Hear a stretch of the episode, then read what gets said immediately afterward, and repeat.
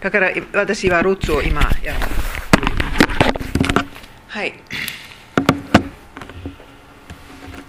この話は獅子の時代ですね。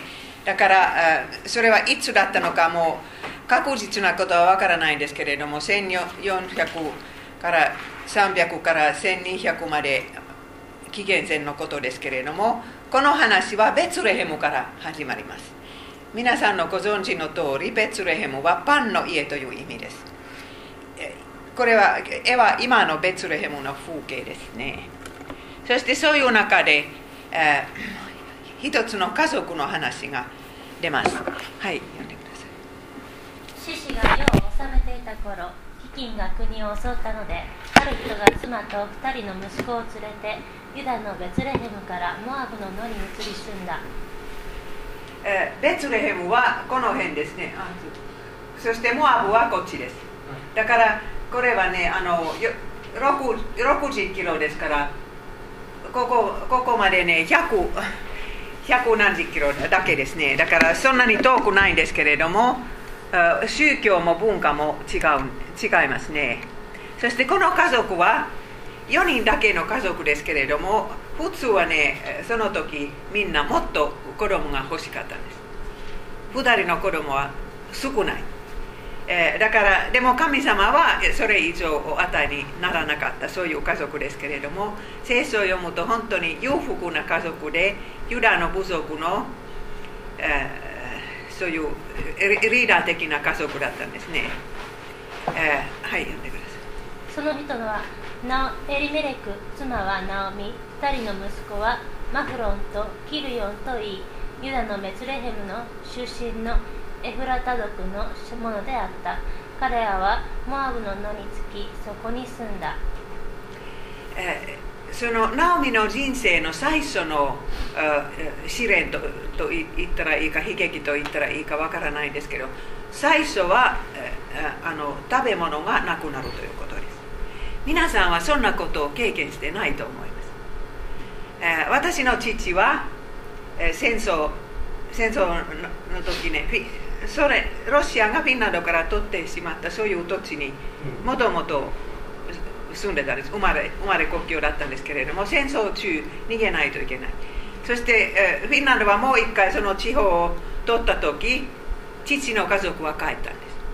でもそこには食べ物がなかったんです。そしてね旅行あの旅行する許可は得られなくて一つの冬はもう非常にお腹お腹が空いた私の父はその時13歳いつもその話をするんですだからこのエリメレクの家族は本当にベツレヘムで飢え死にするよりもやっぱり外国へ逃げて難民になった方がいいと思ったんですねそして全部も、まあ、手で持てる持ち物を持って100キロぐらい歩いてモアブの地に行きます、えでもイスラエルとモアブの関係は良くなかったんです、えそそれにはちゃんと理由があるんです。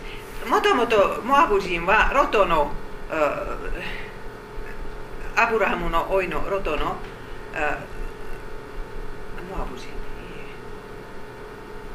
まあ、そうですね。ロトの子孫ですからもともと仲は良かったんですけれどもエジプトから帰った時はこういう事件があったんですね。そのモアブにはそういう平地があるんですけれどもその平地に着いた時はモアブ人の娘たちが来てイスラエルの男性を罪に誘惑したんです、はい、モアブの娘たちは自分たちの神々に犠牲を捧げる時に民を招き民はその食事に加わって娘たちの神々を拝んだ。この事件の結果神様が怒ってしまわれてそして2万4千人もの人が死んでしまった。んですだからそれからイスラエル人の耳でねモアブの娘というのは道徳のない女という意味意味だったんですね、えそして神様もこれはお忘れにならなかったんですね。だからモアブ人は10代までイスラエル人になれない。そういうことはあのすみませんこれはねレビキでしょうか。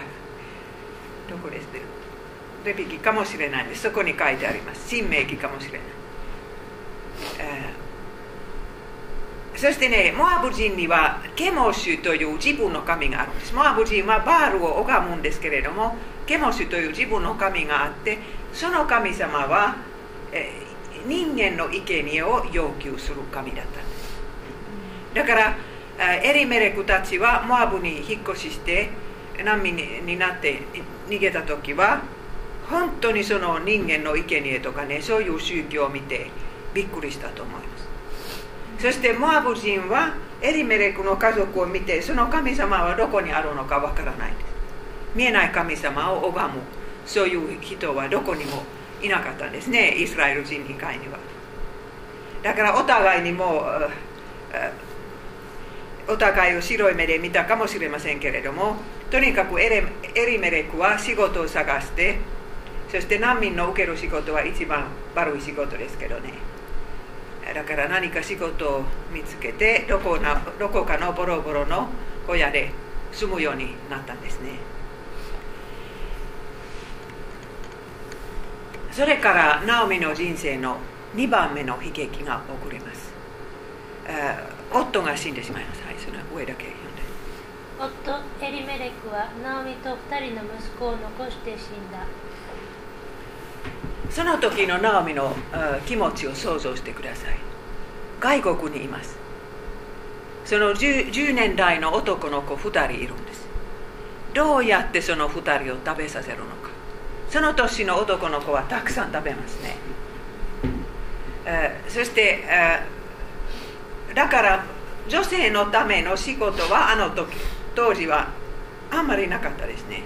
だからもしかしたらその男の子2人をどこかの、えー、仕事を探しに送ったかもしれません、えー、そしてあのこういう時には、ナオミは神様に失望したとと思いますか？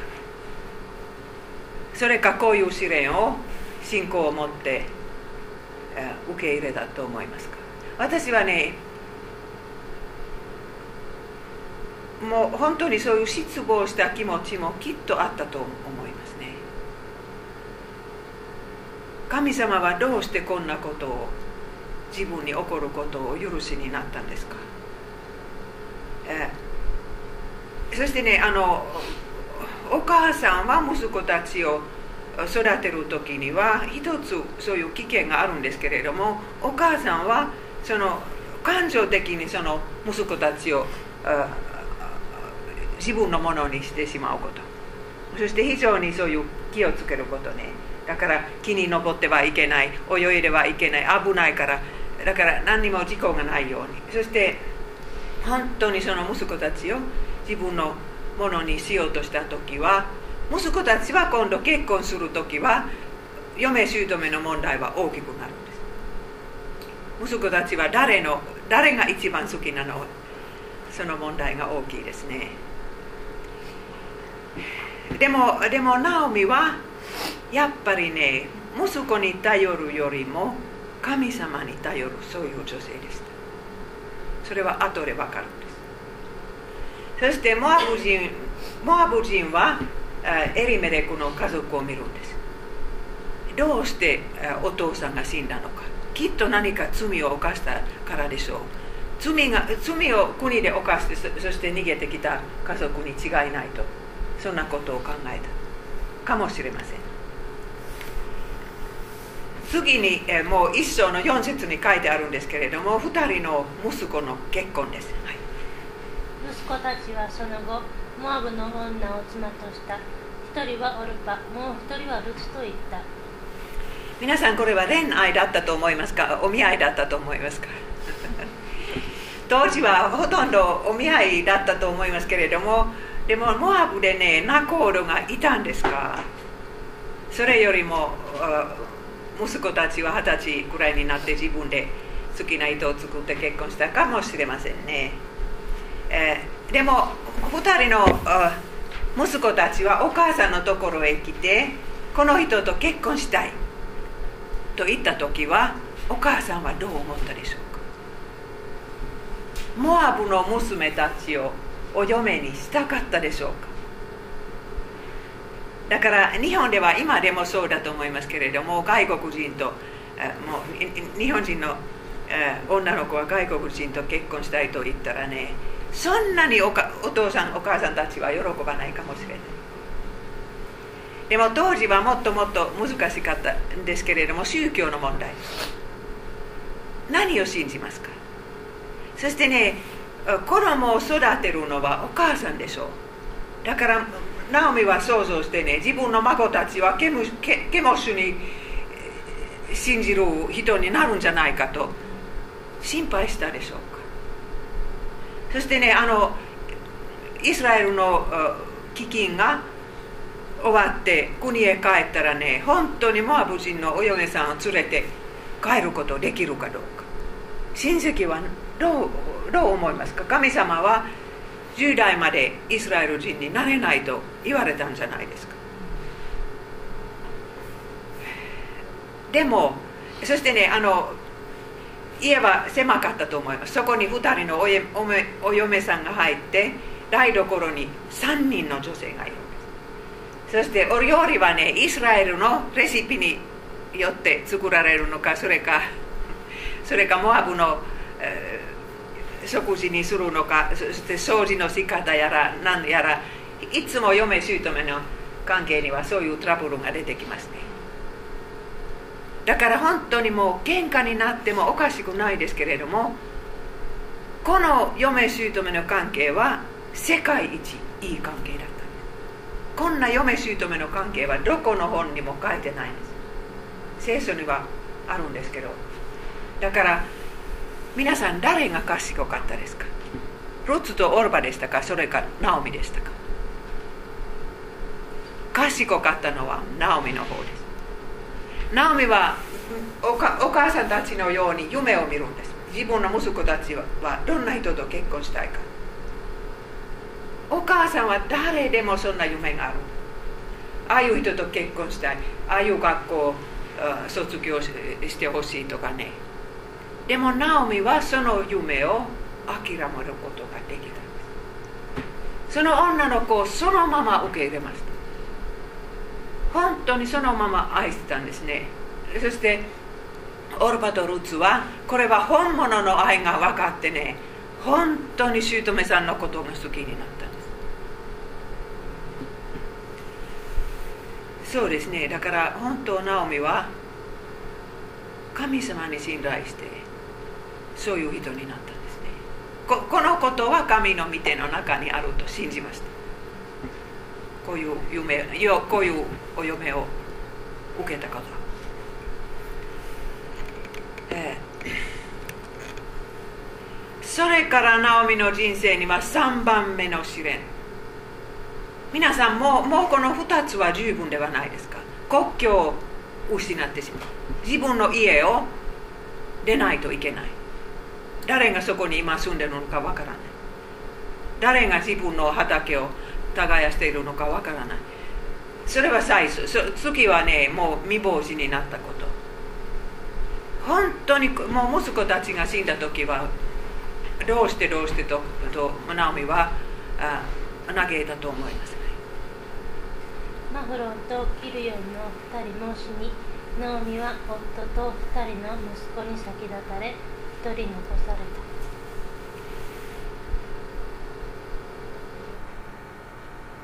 本当にねナオミは何何もかも失ってしまいます。残っているのはモアブ人のお嫁さん2人。ヨブヨブはねヨブも何もかも失ってしまったんですけれども奥さんが残ったんです奥さんはヨブのことをあまり分かってくれなかったんですけれどもとにかく残残ります。そして同じ狭い家の家の中に今未亡人3人。本当にその家からもう泣き声が聞こえてきたと思います、えー、そして周りはもちろんそれはたたりとか因果応報まあ因果応報は仏教の言葉ですけどそのようなことをどこの宗教も考える。だからこのこの家族は何か悪いことをしたからこういうことになった。私はねあのこの間その横田めぐみさんのお母さんの書いた本を読んだんですね「ブルーリボンの祈り」だからめぐみちゃんが消えてしまった時は誰かが入ってきてねこれはたたりインカ応募という人がいたそうです。私は本当に想像できないんです。ああいうふうに苦しんでいる人にはああいうことを言いかける人。でもそういう人はどこにもいるから。きっとナオミにも隣の人はそんなことを言ったんです。もうケモシを拝みなさい。そうならな拝まなかったらねみんな死んでしまう。はい。そしてね 嫁たちは姑をじっと見るんです姑は自分が信じた神様を捨てるかどうか。嫁たちの目から見たらねもうナオミはその自分が信じている神様から一個もいいことを受けてない。悪いことだけ。だからそんな見えない神様を一個もいいことしてくださらない神様を信じ続けるかどうかは嫁たちは見るんです。そしてそういう中で一つ分かるんです嫁たちは。姑にああいう信仰がなかったら倒れてしまいます。神様はいいことを与えても悪いことを与えてもとにかくその信仰によってナオミは支えられている、えそしてねナオミはあの苦しみを誰の手から受け取ったのかはっきり言いますはいこの2つ読んでください。主の御手が私に下された全能者が私をひどい目に遭わせたのです。そうです。だからナオミはもしねこれは神の御手の中のことであることを信じなかったらどういうふうに自分の人生の3つの悲劇を受け取ったでしょうか。これはサタンの見業とかね。サタンの見業だと信じたらもう逃げ場がないんです。そして偶然の出来事だと信じたら神様は全能者ではないです。偶然のことは止めることできませんから。でもやっぱりあのルツキの中で全能者という神様の名前は何回も出てきます。全能者全能者が私をひどい目に遭わせた。とラーミは言うんですけれどもそれでもああの神様の愛を信じ続けます。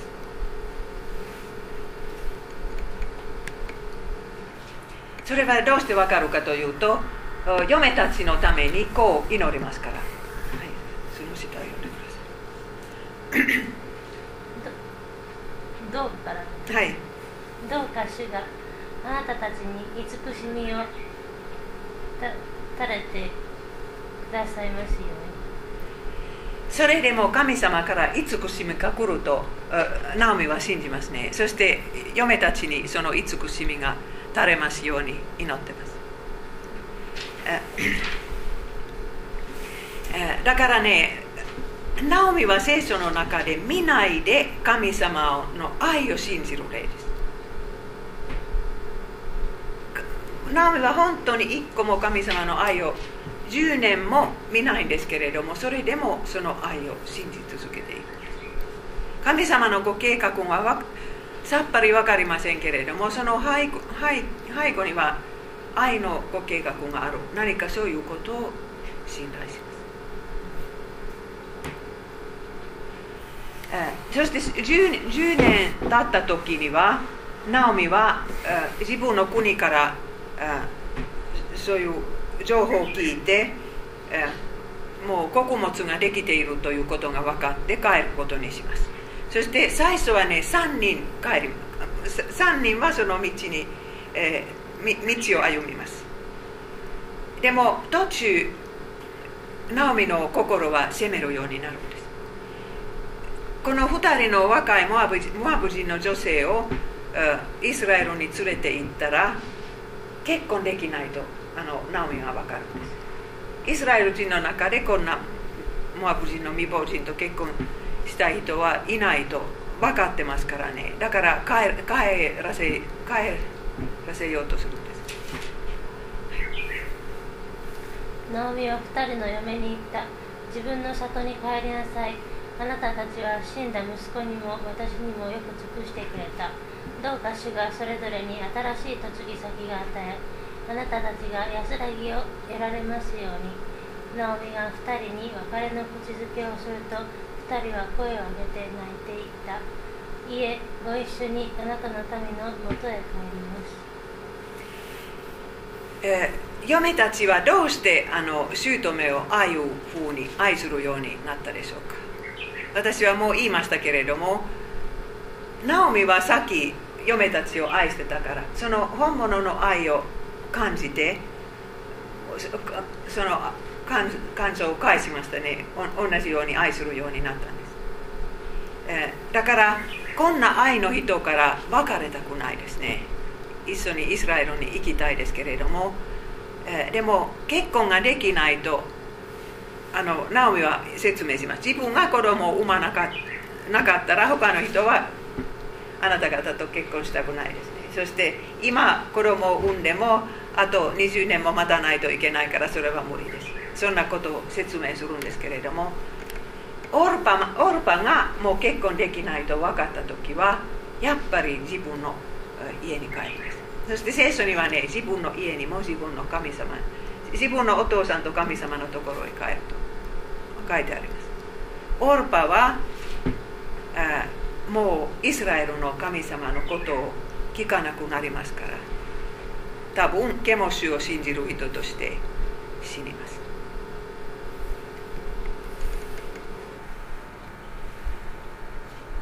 はい読んでください。ナオミは言った。私の娘たちを帰りなさい。どうしてついてくるのか。あなたたちの夫になるような子供が私の体内にまだいるとでも思っているのです。かはいでもロツはどうしてもどうしてもねお父さんのところへ帰りたくないです。何が何でもナオミのと一緒にイスラエルに行きたいです。私は宣教師になってもう一人で、えー、あの日本に来た時は時の苦しみは覚えてます。だからもう本当に喜んで宣教師になる人といやいやしながら宣教師になる人とはっきりと分かれてるんですけれど でもでも本当にね親から別れる別れたのはいつも私にとって難しかった。ロツはねもう親と永遠の別れをするんです。もう二度と目にかからないんですね。そして自分の子供たちの時代からの友達もそうだしね。自分の文化も、まあ、こ言葉は同じだったんですけど文化は文化もそうでした。ルツはこう言います。ルツは言ったあなたを見捨てあなたに背を向けて帰るなどとそんなひどいことをしないでください。私はあなたの行かれるところに行きお泊まりになるところに泊まります。あなたの民は私の民。あなたの神は私の神、えー、そうです。あなたの神は私の神。これは不思議でしょう。ルツが見ているイスラエルの神は自分を信じる人にはいいことをお与えにないお与えにならない神です。どうしてこんな神様を信じたいですか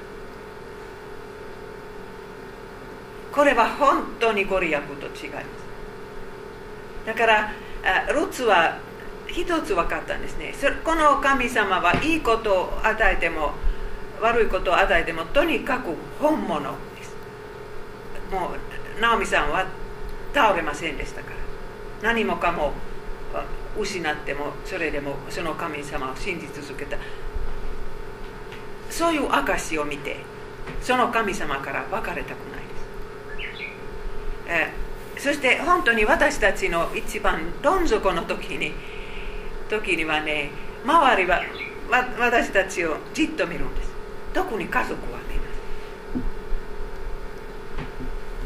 あのあのクリスチャンは今どうしますか？もう教会行くことをやめますか？聖書を読むことをやめますか？それかいくら苦しくてもね教教会行き続ける。聖書を読み続ける。私は皆さんに多分話したと思いますけどね。私の母はどうしたのか話しましたか？弟は7年7年間の有有罪判決を受けた時。それまではいつも1年とか2年とか小さい判決でしたけどね。7年間はもう私たち誰もそんなことになるとは思わなかった。でも母はね前もって賛美歌を見てきたんですね。だから結果は何であってもピアノのところへ行ってその賛美歌を弾くそしてその賛美歌は日本の賛美歌にもあるんですけれどもそれは後で歌いましょうか。2番 ,2 番ですね。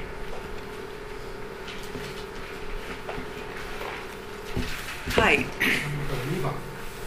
2番。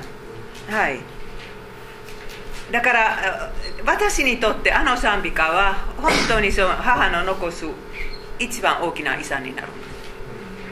その時母は感謝の賛美歌を歌ったはいそしてルッツはこういうふうに続きます。あなたの亡くなるところで私も死にそこに葬られたいのです。死んでお別れするならともかくその他のことであなたを離れるようなことをしたなら主よどうか私を行く家にも出してください。ルツは主の皆によって約束します。あの主はもうイスラエルの神様の名前ですね。だから本当にルツはそのイスラエルの神様を信じるようになったと分かるんですけれどもあのナオミと一緒にベツレヘムへ帰ってそしてナオミが死んでも国へ戻らない。そういうことを決めます。だから同じ墓に葬ってほしい、えー、これは私想像しましたよ。だからナオミが死んでしまってもルツは結婚できないから外国でもう軽蔑とか差別される立場でしょう。モアブ人の女性は。だからそこでもう終わりまでいるというのはどれほど大きな決断であったのか。そして考えました。どうしてルツはこんなことを固く決めましたか。ナオミの信仰の魅力的なところは何だったのか。まず第一。ナオミはルツにとって恵みの手段でした。恵みの手段は聖書洗礼生産式。旧約旧約聖書の時には生贄と聖書。それは神様とと近づく方法です。神様の声はこの方法を通して聞こえてくる。神様の子供にこの方法を通してなる罪の許しはこの方法を通して得る。それはナオナオミがいなかったらねルツはもう神様の御声を聞くことはできない。それは自分で分かったから。何が何でもイスラエルの神様から別れたくない。だから姑からも別れたくない。そして次はああのもう言いましたけどねそのナオミの信仰は力になったこと。そして、えナオミの愛に惹かれたこと。もう一つはねやっぱりナオミを愛するようになったから年を取った姑を一人で帰らせたくなかった。んですルツは想像したんです。ナオミはあの百何十キロの道を一人で歩んで食べ物もなくてそしてベツレヘムに着いたら着いたらねどうやって食べていくのかわからない。だからルツはまだ若いから働くと決めてもう姑は飢え死にしないように一緒に帰るこういう理由があったと思います。そして2人がベツレヘムに着いた時は大騒ぎになったんです。あの金持ちの奥さんは一文なしで帰るんです。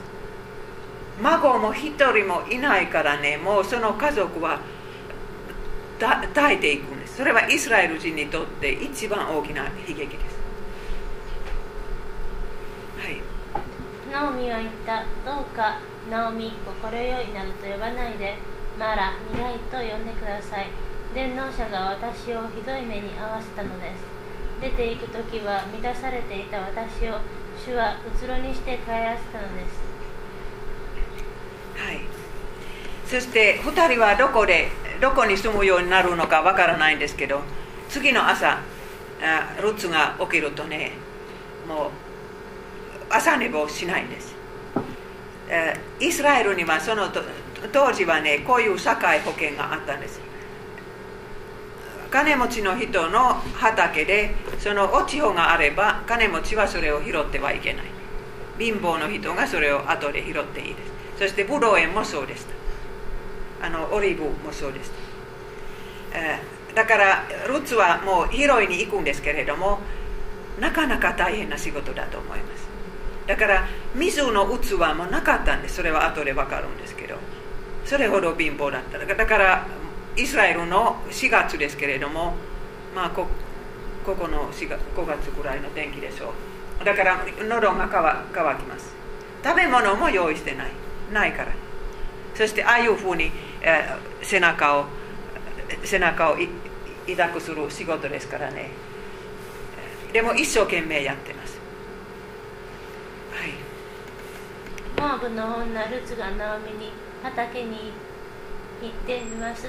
誰か好意を示してくださる方の後ろで落ち葉を拾わせてもらいますと言った。えールツ記をよくよく読むとこういう落ち葉を拾う人は時々ひどい目にあったと分かるんです。だから私が思うにはねセクハラのようなこともあったんです。もう誰もこういう女性たちの身を守ってくれないから。だからビクビクしながら拾いに行くんですけれどもだからその主人はいい人を望んで、えー貧乏の人はこんなことをやるんですけどいくら聖書に書いてあっても金持ちはこのこういうシステムを嫌だと思ったそういう人もいましたそしてあ神様の導きをルツが経験しますはい読んでくださいナオミの夫エリメレクの一族には一人の有力な親戚がいてその名をボアズと言った。ルツは出かけていき借り入れをする農夫たちの後について畑で落ち葉を拾ったがそこはたまたまエリメレクの一族のボアズが所有する畑地であった。はい。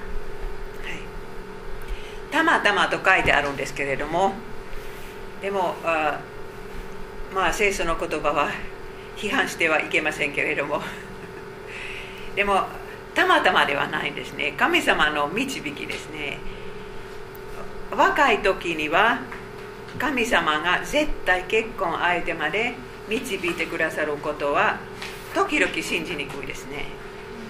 時間が経つともう本当に信じにくくなるんですけれども。でもこんな大きなことはもちろん神様が計画してくださいます。そして本当に、え神様に信頼しているこのモアブ人の女性に2番目のいい人生をお与えにならないんです。一番いい人生です。でも私たちもそうです。結婚してもしなくてもね死に直面する時にはこれは一番いい人生だったと認めます。だからもう神様は私に一個もいいことを与えてくださらなかったと。そういうふうにクリスチャンの女性は死なないと私は思います。もちろん聖書を捨てたらそういうふうに死ぬかもしれないんですけれども。だからたまたまではなかった。神様の導きだったんですルツの時は。そして私たちの場合も。はい。そしてねボアズはルツを見て、えー誰このこの女性は誰ですかと聞くんですね。そしてあのモアブ人のあのナオミのお嫁さんですとしもべたちが言うんです。そしてルツは朝から、えーもう本当に熱心に働いたと知らせます。そしてあのボアズはルツのところへ行ってこういうことを言います。よその畑に落ち葉を拾いに行くことはない。若い者には邪魔をしないように命じておこう喉が渇いたら水がめのところへ行って若い者が汲んでおいた水を飲みなさい。はい。ボアスはルツのことを心配します。よその畑に行ったらどういう目に遭うのか分かりませんからここにとどまりなさい。自分のしもべにあの女性をの邪魔をしてはいけないときつく言うんです、えー、そしてお水も昼食も用意します。ルッツはびっくり仰天。こんな偉い人はモアブ人である自分にどうしてこういう優しい言葉をかけてくれるのかわからないんです、はい、ルツは顔地につけひれ伏していった。よそ者の私にこれほど目をかけてくださるとは好意を示してくださるのはなぜですか？ボアズは答えた。主人が亡くなった後も姑に尽くしたこと両親と生まれ故郷を捨てて全く見も知らぬ国に来たことなど何もかも伝え聞いていました、え、ボアズは、えー、ルツのことはもう好きになったもうこの瞬間から好き好きになったと思いますけれどもそれはなぜでしょうか？もちろんルツはね綺麗な人であったかもしれない。聖書に何にも書いてないんですけれどもでも多分そうだったと思います。ルツはいくつぐらいだったでしょう？先生のインスピレーション。それはあのナオミは10年だけモアブで過ごしましたからもしねママフロンとキリオンは15歳くらいだったとしたら、うん、22歳25歳でもう亡くなってます、うん、だからルツはまだ21歳2歳3歳、はい、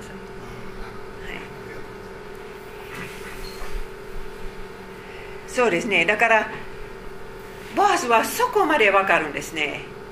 もう親から別れたのはどれほどつらかったのか。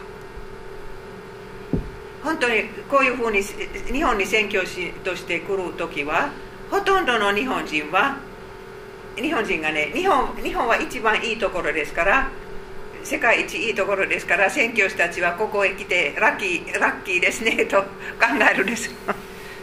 だからだからね親から離れるのはそれほど辛いと。まあそう思う人もいるんですけれども。でもとにかくボアズはもうそこまで分かったんですね。そして姑にあれほど仕えている女性を尊敬しました。それを聞きましたと言います言いますね、えー、でもこういうふうに続けます。どうか主があなたの行いに豊かに報いてくださるようにイスラエルの神主がその三翼のもとに逃れてであなたね十分に報いてくださるように。もう一つボアズの分かったのはねルツはなぜイスラエルに来た来たのかルツはそれは誰にも言ってないと思います。私はあなた方の神様を信じたいから姑と一緒に来ました。そんなことは言えないんです。もうモアブ人ですから。でもボアスはなんとなくそれが分かってこの人はイスラエルの神の三翼の元から酒逃げどころ何でしたっけ？新海薬酒どころを探しに来たとと分かったんですね。そして実はねボアスはこのこの言い方を作ったんです。神様に翼があるというのはモーセが書いたんですね。その和紙の翼。そういうのはあるんですけれども最初ね翼の下に逃げるという言い方はボアスが作ったんです。そして、えー、ルツはそういうことをしたいと分かったからね。信仰の位置。2人とも同じ神様を信じる。そして本当にその信仰の位置は結婚する時はどれほど大切であるのか。一番中心的なことは一致しなかったら問題が多いですね、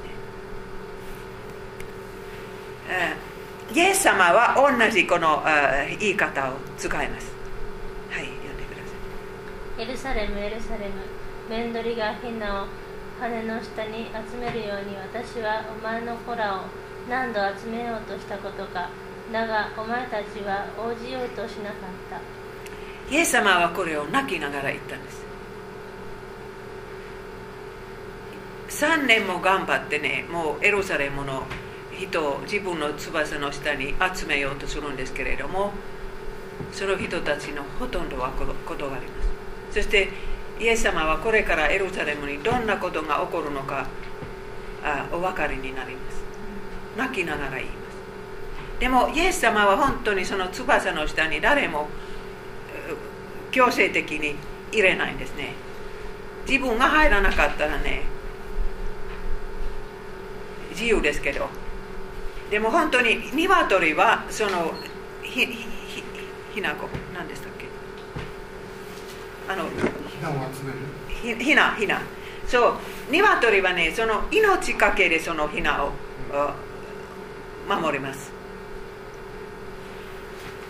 イエス様もそうでしたね。その時ルツが帰るとねいっぱい麦を持って帰ります。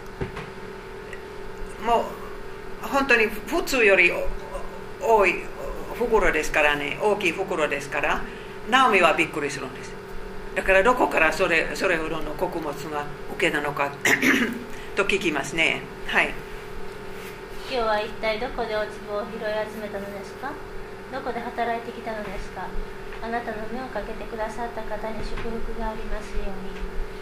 今日働かせてくださった方の名をボアズと言っておられました。いその名前をナオミが聞いた時はこれは親戚だだったと分かります。だから10年ぶりにナオミはいいことを経験します。10年もねもう1個もいいことを経験しないで神様の愛を信じ続けましたけれどもこの日はねやっぱり神様にはご計画がある。そして自分の死んでしまった愛する夫と息子も忘れてはいない。とナオミは言います、はい、どうか生きている人にも死んだ人にも慈しみを惜しまれない主がその人を祝福してくださるように。その人は私たちの縁続きの人です。私たちの家を絶やさないようにする責任のある人の一人です。どうして自分の死んだ親戚のことを口にするんですか？だからナオミはこの時ちゃんとは分からないんですけれども何とか信じます。自分の夫と息子の死には神様のご計画が関連する。えー、そしてあの日本語には難しくなってます。縁縁続きの人とか。ヘヘブライ語であがない主です。だからルツキにはあがなうとあがない主は20個も20回で出てきます。そう。だからそのでも日本語の聖書から見ないんですけれどもとにかくそのあがない主は旧約聖書の時代には何をしたかというとね、え、親戚の畑は他の人の手に入ったらそのその畑を買うんですね。戻しますその親戚には。それそしてもう一つはもうあのナオミの家族のようにもう孫がいなかったら残っている未亡人と結婚して死んだ親戚に子孫を作ること。この2つです。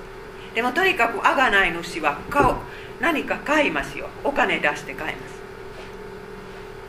す。だからボアスは聖書の中でイエス様あがない主のイエス様の雛形です。そしてねその収穫の時はイスラエルには4月と5月だそうです。2ヶ月続きますけれどももう別ベツレヘム中の人々はじっとあのモアブモアブ人の女を見てますね。だから多分男の人を追いかけているとみんな思いますけれども結局ルツは本当にもう素晴らしい女性だと分かります、えこれは聖書の聖書から取った文章ですけれども私ちょっと変えましたからでも読んでください。ルツは若者なら富のあるなしにかかわらず追いかけるというようなことをしないとみんな分かった。はい、えーそしてねあの大向きの古いの祭りというお祝いというのはあったんですね。その時、えーそのむ麦を何と言うんですか？脱穀する。はいはい。脱穀します、えーそしてみんなでそれをやって食べ食べながら飲みながらやってそして、えーその次の夜は持ち主はその麦のところに寝ますね。誰も盗まれない盗まないように、えーそしてナオミは一つの方法を考えるんですボアスとルツは二人きりで会うこと。それは当時の社会であんまりなかったんですね。だからナオミはそれを考えました。はい読んでください。あの人が休む時その場所を見届けておいて後でそばへ行きあの人の衣の裾で身を覆って横になりなさい。その後すべきことはあの人が教えてくれるでしょう。皆さんだったらねナオミのようにボアスに信頼することできたと思いますか？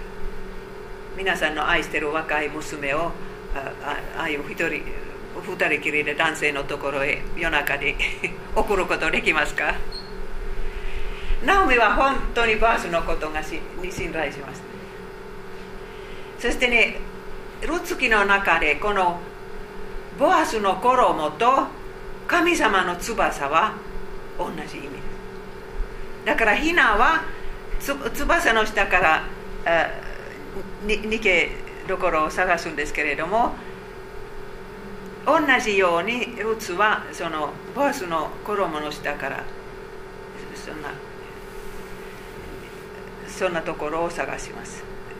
これはナオミあのルツの考えではないです。ナオミの考えです。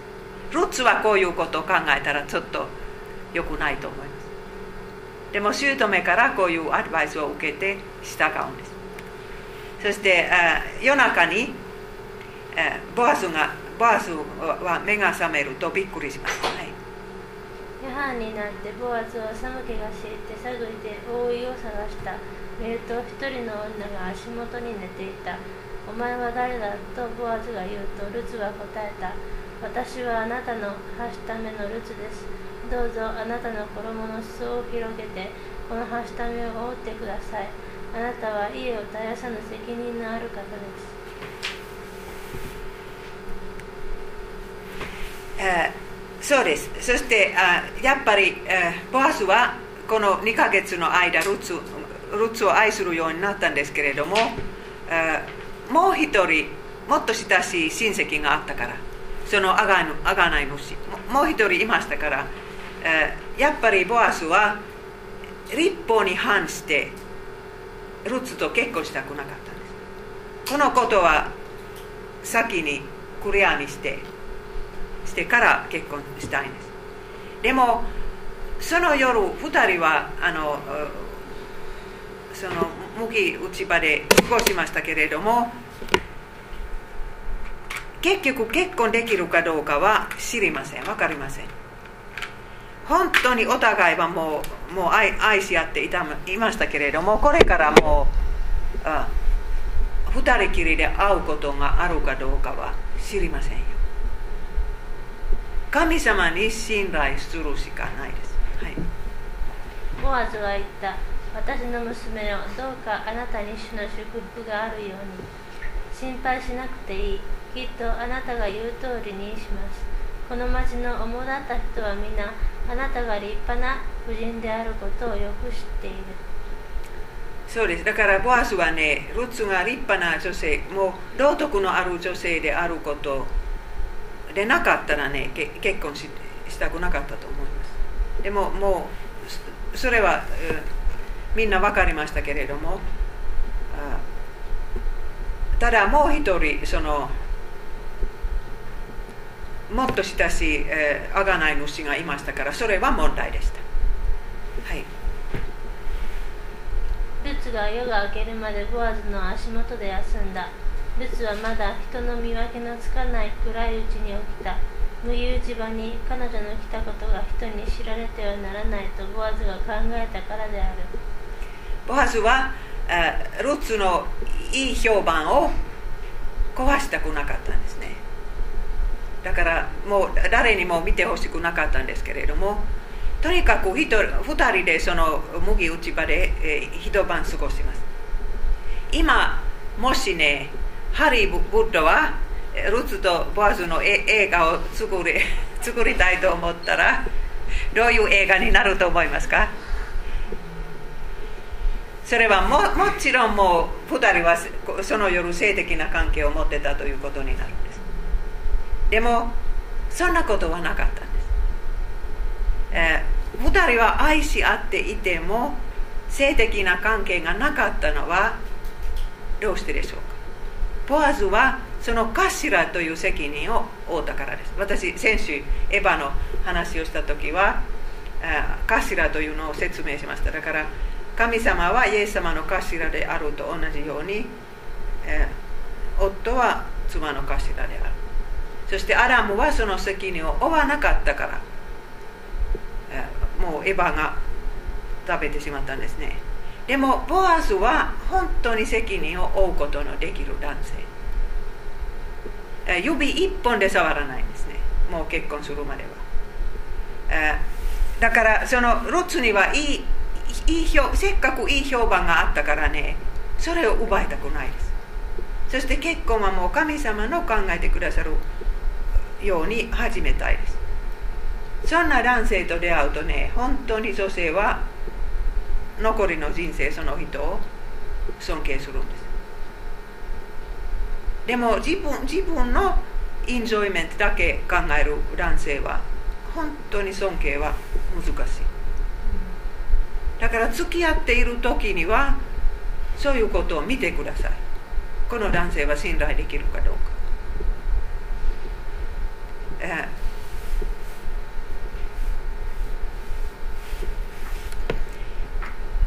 え。その残りの夜を2人はぐっすり寝てたと と思いますか？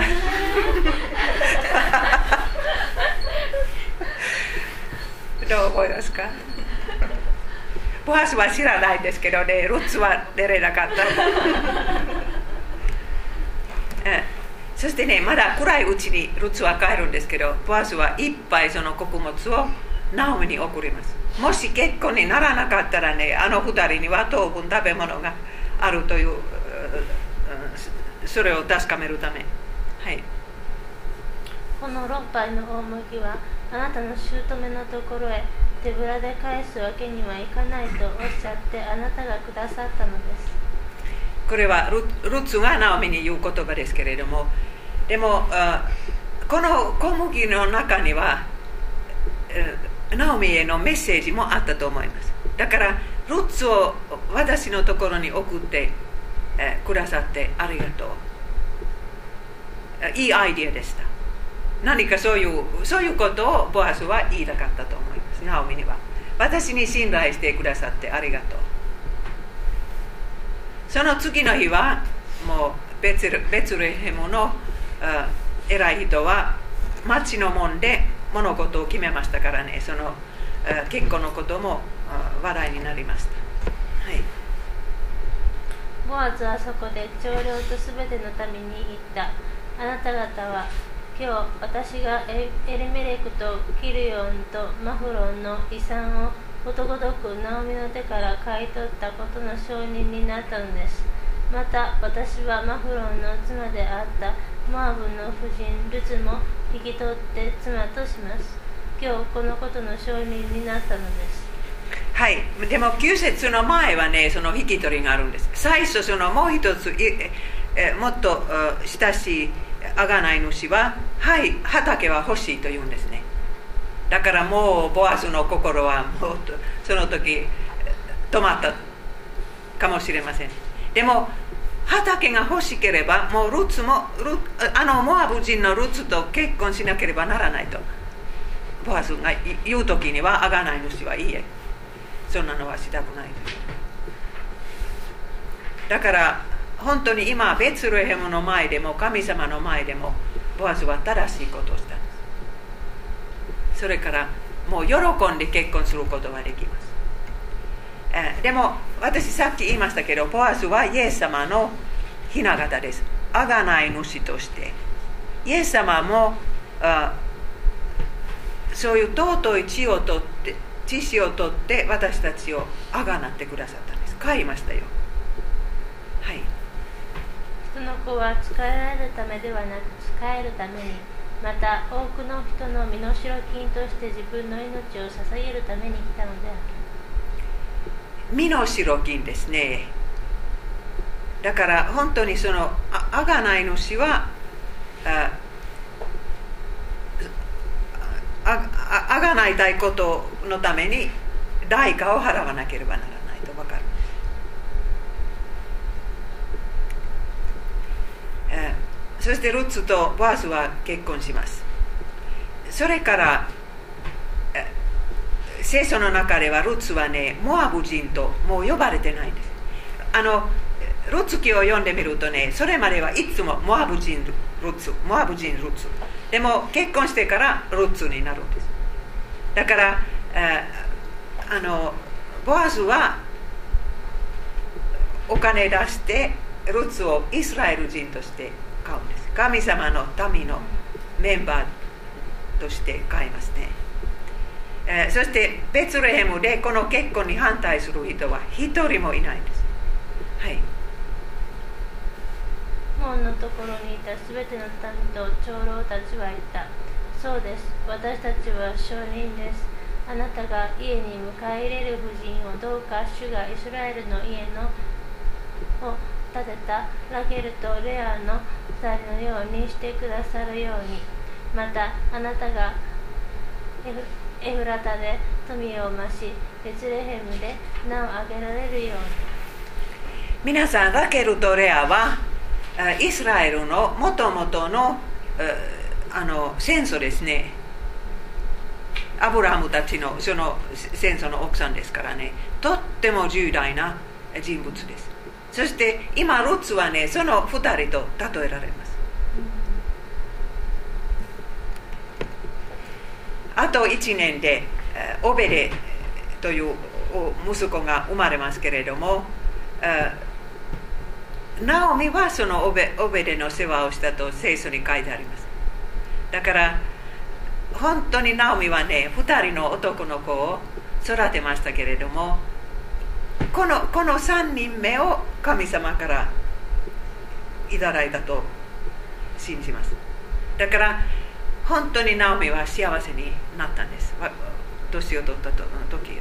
でも自分の亡くなった夫と2人の息子を忘れることはできないです。だからもうその3人を全然考えていない一日もなかったと思いますね死ぬまで。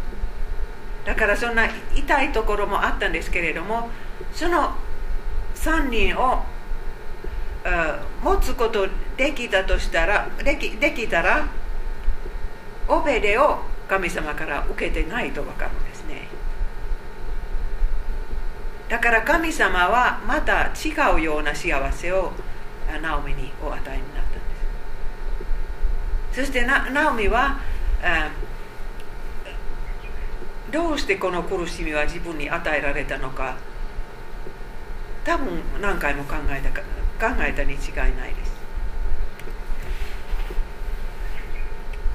はいでもあのベツレヘムの女性たちはナオミにこんなお祝いの言葉を言います。女たちはナオミに言った。その子はあなたの魂を生き返らせるものとなり老後の支えとなるでしょう。あなたを愛する嫁7人の息子にも勝るあの嫁がその子を産んだのですから。ナオミは夫も息子も失いますけれども7人もの息子に勝る。一人の外人のお嫁を受けるんです。神様は私たちからこの手から何かを奪われる。奪われたらこの手で、え何かもっといいことを与えてください、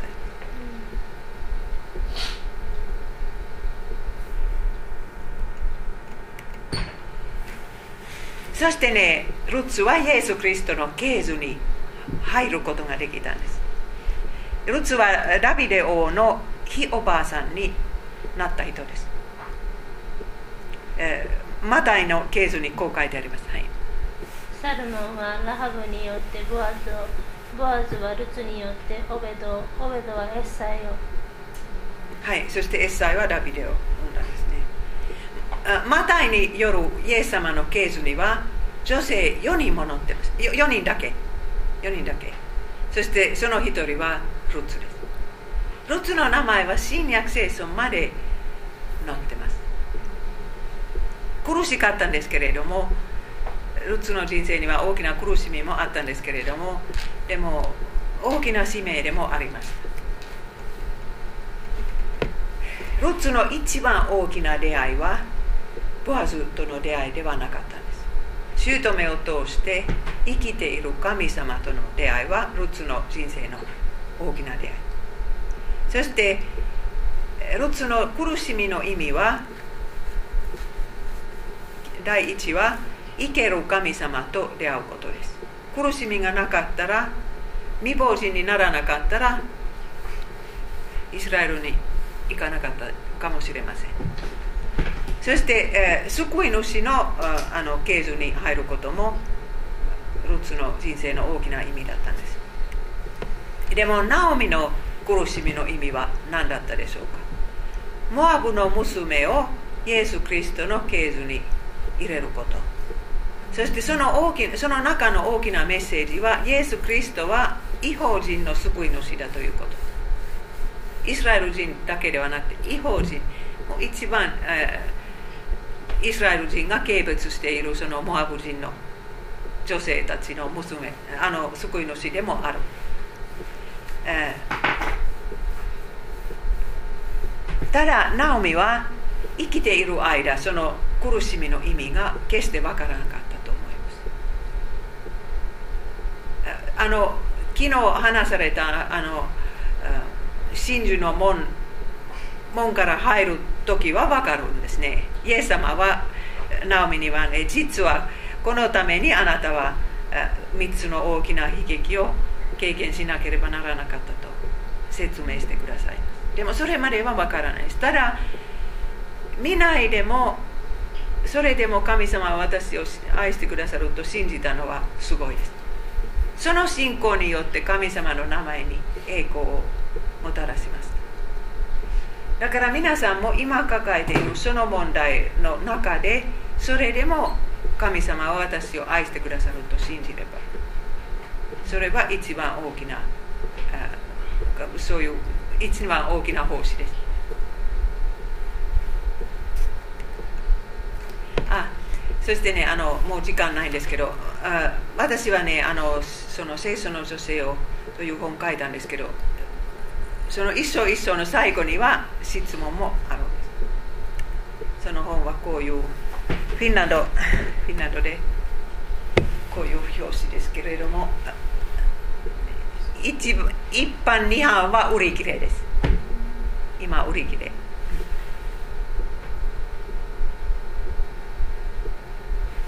そしてそれを大平さんが翻訳してくださっているのは